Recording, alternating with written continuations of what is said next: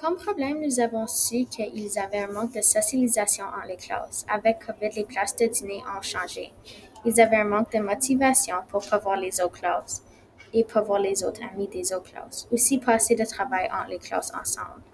Ceci est devenu plus facile à cause du carnaval. Le carnaval était déjà en tête, alors nous, on ajoutait juste notre activité.